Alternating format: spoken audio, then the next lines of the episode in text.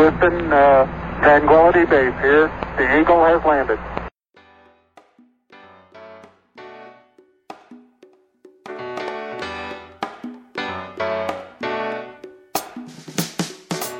Ni hao und herzlich willkommen bei Rocket Engineers, dem Karriere-Podcast für Ingenieurinnen und Ingenieure. Heute gibt es das Recap zur sechsten Episode mit Dr. Gunnar Trommer, Partner und Managing Director bei BCG Digital Ventures im sonnigen Los Angeles. Rocket Engineers gibt es übrigens seit neuestem auch auf LinkedIn, wo regelmäßig Updates gepostet werden. Link dazu findest du natürlich wie immer in den Show Notes. Und jetzt halt deinen Notizblock bereit, öffne die Notiz-App. Los geht's mit dem Recap mit Dr. Gunnar Trommer. Wie im Intro schon gesagt, arbeitet Gunnar bei BCG Digital Ventures. BCG Digital Ventures gehört zur Boston Consulting Group und ist im Bereich Corporate Investment sowie als Inkubator für junge Unternehmen tätig.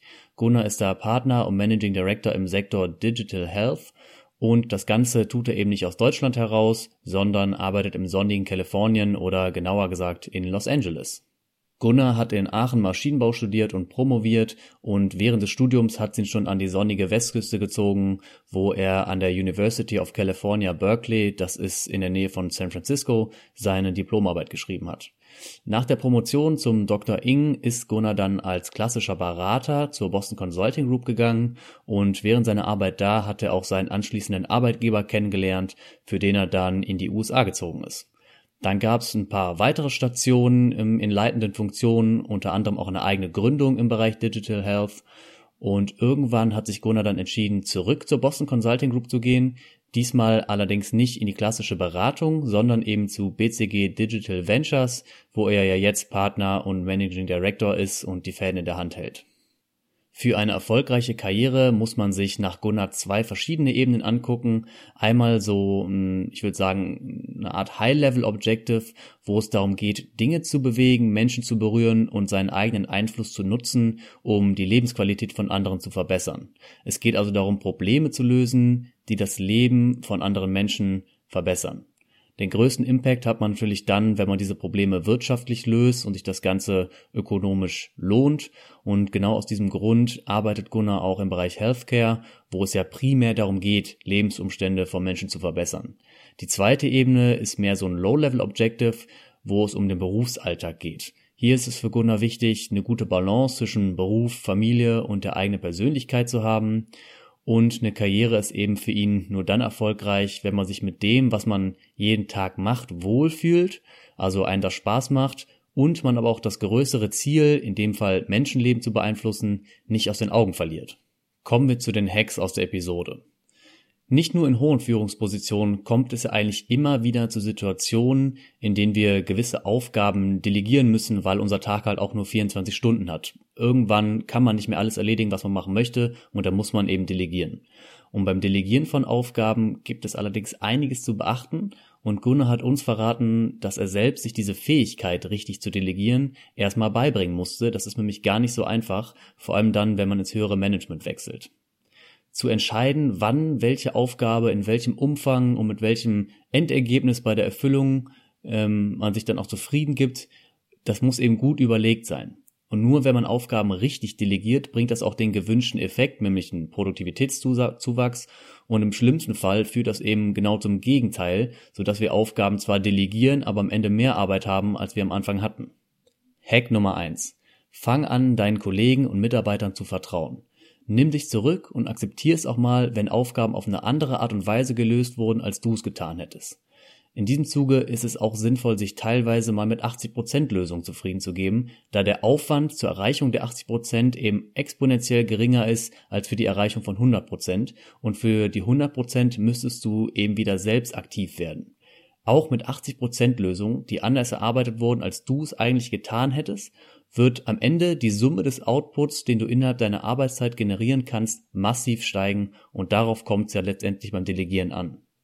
Natürlich muss man aber auch so ehrlich sein und sagen, dass es Aufgaben gibt, die wir einfach alleine erledigen müssen, die wir nicht delegieren wollen und bei denen wir am besten ungestört von E-Mails, Telefonaten oder Kollegen sind. Gunnar bekommt beispielsweise so viele E-Mails, dass er die E-Mails, in denen er in CC oder BCC ist, nur einmal am Tag liest.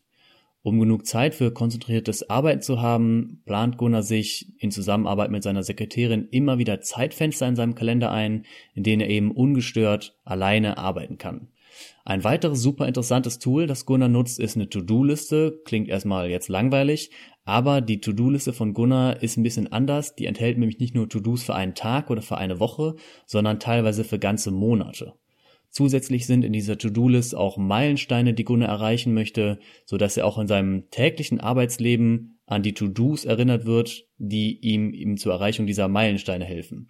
Ich bin mir ziemlich sicher, dass viele Hörer genauso wie ich auch eine To-Do-Liste haben, aber ob die auch so weitsichtig mit Meilensteinen geplant ist wie die von Gunnar, meine ist es aktuell noch nicht. Das werde ich allerdings ändern. Hack Nummer zwei: Erweiter deine To-Do-Liste so, dass diese nicht nur tägliche und wöchentliche To-Dos enthält, sondern auch langfristige Ziele und Meilensteine. In OneNotes kannst du beispielsweise Tabs für jeden Wochentag, Tabs für die vier Wochen des Monats und nochmal zwölf Tabs für jeden Monat des Jahres anlegen. Wichtig ist, dass du deine Ziele und Meilensteine regelmäßig überprüfst und aktualisierst. Was erst nach viel Arbeit klingt, ist eine unglaublich effektive Methode, um in weniger Zeit mehr Output zu generieren und dabei die übergeordneten Ziele nicht aus den Augen zu verlieren. Der dritte Hack aus unserem Gespräch hat auch was mit Produktivität zu tun, allerdings aus einer ganz anderen Richtung. Es geht nicht um Tools, sondern um die körperliche Verfassung, die wir brauchen, um wirklich produktiv zu sein. In Japan gehört es ja beispielsweise zum guten Ton, mittags auf der Arbeit ein Nickerchen zu machen, andere gehen spazieren und wieder andere treiben in ihrer Mittagspause Sport. Es gibt unterschiedliche Herangehensweisen, um sich physisch und auch psychisch fit zu halten. Und Gunnar hat uns verraten, dass er zum Beispiel zweimal am Tag kurz meditiert, um seine Leistungsfähigkeit eben hochzuhalten. Das ist bei uns Deutschen noch nicht so wirklich angekommen in den USA, aber vor allem an der Westküste ist das bereits ein absolut etablierter Trend und häufig wird da eben von Achtsamkeitsmeditation gesprochen. Und Meditation gilt da längst nicht mehr als so esoterischer Hokuspokus äh, auf dem Boden sitzen und Om sagen, sondern es ist eben eine sehr effektive Methode, um Kopf und Körper zu entspannen. Und nur wer eben ausreichend und effektive Pausen macht, kann während der aktiven Arbeitszeit auch überdurchschnittlich performen. Genau das brauchen wir und dafür ist die Meditation eben ein wichtiges Werkzeug. Es gibt natürlich auch ganz andere Methoden, um sich zu entspannen und fit zu halten. Manchmal kann man auf der Arbeit auch jetzt sowas wie Meditation gar nicht machen, weil der Raum dafür nicht gegeben ist. Und deswegen hier Hack Nummer drei. Such dir eine Pausenroutine auf der Arbeit, die dich dabei unterstützt, während deiner aktiven Arbeitszeit dein volles Potenzial zu entfalten. Mögliche Pausenroutinen sind Spazierengehen, Dehnübungen, ein kleines Nickerchen oder eben ein paar Minuten Meditation.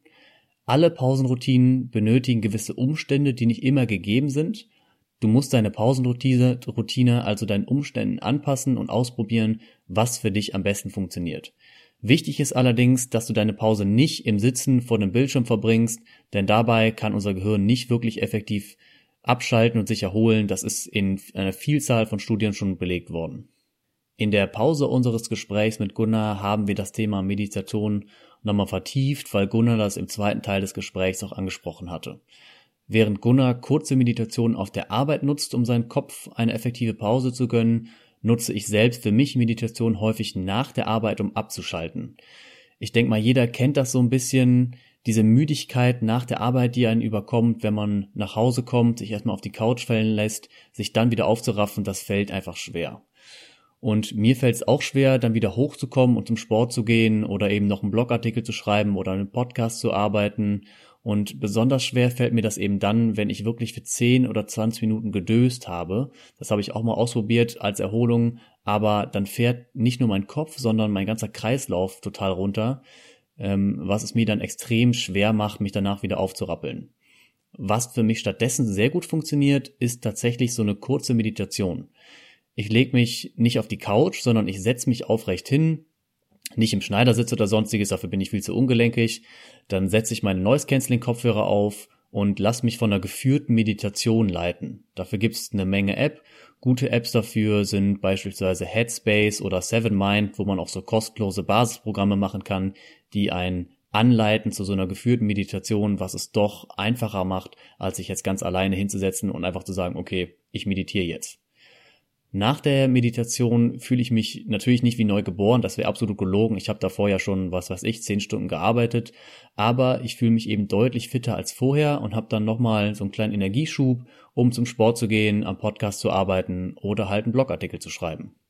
Bevor wir zu unserem letzten Umsetzungstipp mit Gunnar kommen, hier eine andere Sache, die du direkt umsetzen kannst. Falls du noch studierst und dich bald auf Jobsuche begibst, dann gibt es neben den ganzen großen Stellenportalen wie Kununu oder Monster.de eben auch ein Stellenportal, was sich speziell auf den, auf das Ingenieurwesen konzentriert hat. Dieses Stellenportal heißt Get in Engineering. Schau doch einfach mal vorbei. Link habe ich dir natürlich in die Show Notes gepackt. Für diejenigen von uns, die ihr Studium schon hinter sich haben, hat Gunnar einen letzten Umsetzungstipp, den wir morgen direkt angreifen können, um unsere Karriere etwas mehr auf die Erfolgsspur zu lenken. Stell dir morgen auf der Arbeit mal die Frage, ob die Dinge, die du tust, auch die Dinge sind, die dir Spaß machen und die dir wichtig sind. Hinterfrag auch, ob dies für die kommenden To-Dos der nächsten Wochen und Monate der Fall ist. Versetz dich einfach mal sechs Monate in die Zukunft und hinterfrag mal kritisch, ob das, was du heute machst, hinsichtlich, deiner größeren Ziele Sinn macht oder ob du dich aktuell im Hamsterrad drehst und Dinge tust, die für deine langfristige Vision eigentlich gar nicht zuträglich sind. Das war das Recap zu unserem Gespräch mit Dr. Gunnar Trommer von BCG Digital Ventures. Was hat dir gefallen? Was können wir besser machen? Schreib uns einfach eine Nachricht und abonniere diesen Podcast. Schau doch auch mal auf unserer neuen LinkedIn-Seite vorbei, um immer auf dem neuesten Stand zu bleiben. Bis zum nächsten Mal bei Rocket Engineers.